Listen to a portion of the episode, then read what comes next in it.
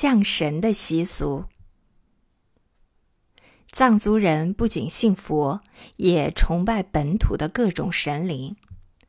老百姓家中有事必求神灵的启示，连西藏地方政府在重大的决策上也要请神降临，听从神的指引。在哲蚌寺的下面有个很有名的神庙，叫做乃琼寺。乃琼神是西藏地方政府的神。西藏地方政府在许多事情上都要依靠乃琼神的指示。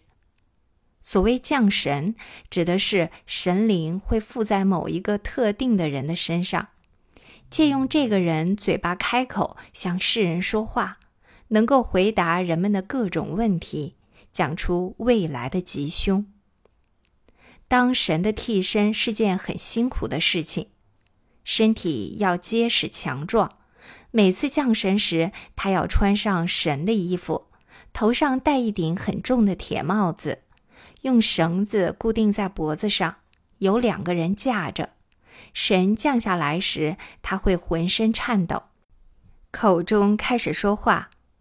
降神完毕，他便瘫倒在地上，昏迷不醒，如死去一般。每一次前一个奶琼替身去世了。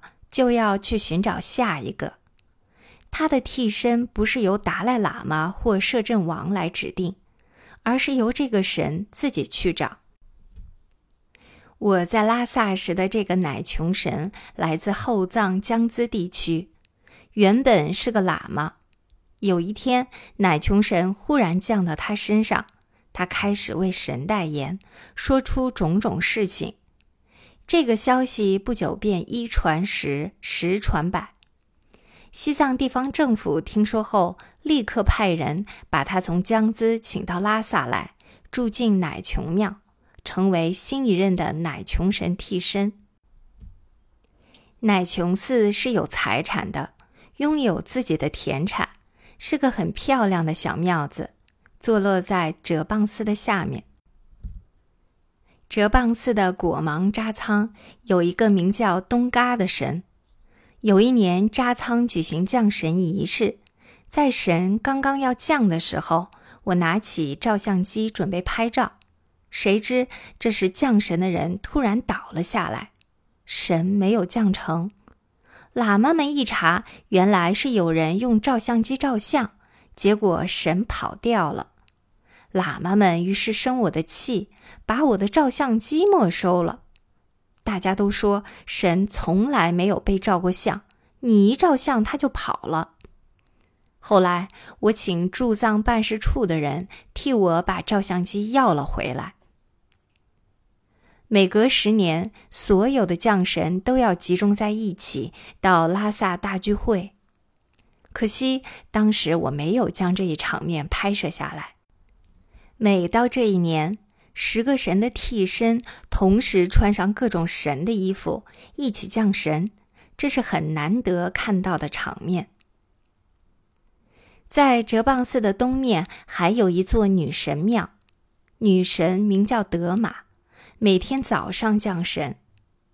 这个神的替身是有家室的，是一位家传的神，家族内代代相传，但只传女不传男。每天降神的时候，左邻右舍的人纷纷前去询问各种问题，问的大都是些琐碎的家事。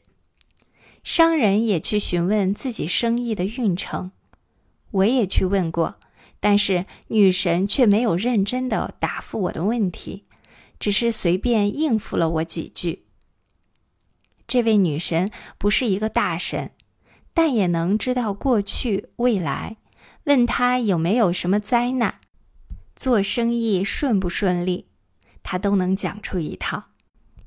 在西藏各地，这类的神很多，在民间很受尊重，很多都拥有自己的庙子。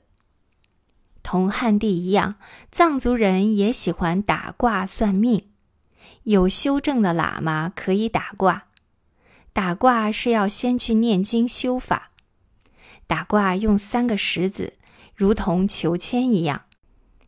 有道行的喇嘛，只要将石子向空中一丢，便知道是上卦、中卦还是下卦。比如我入藏在江达被阻时，等了很多天还没有消息，我去向一位喇嘛请教，他告诉我消息就要到了，卦象很好，今天或者明天一定会有消息来。结果当晚消息果然到了，真的很灵验。密教中有专门打卦的法，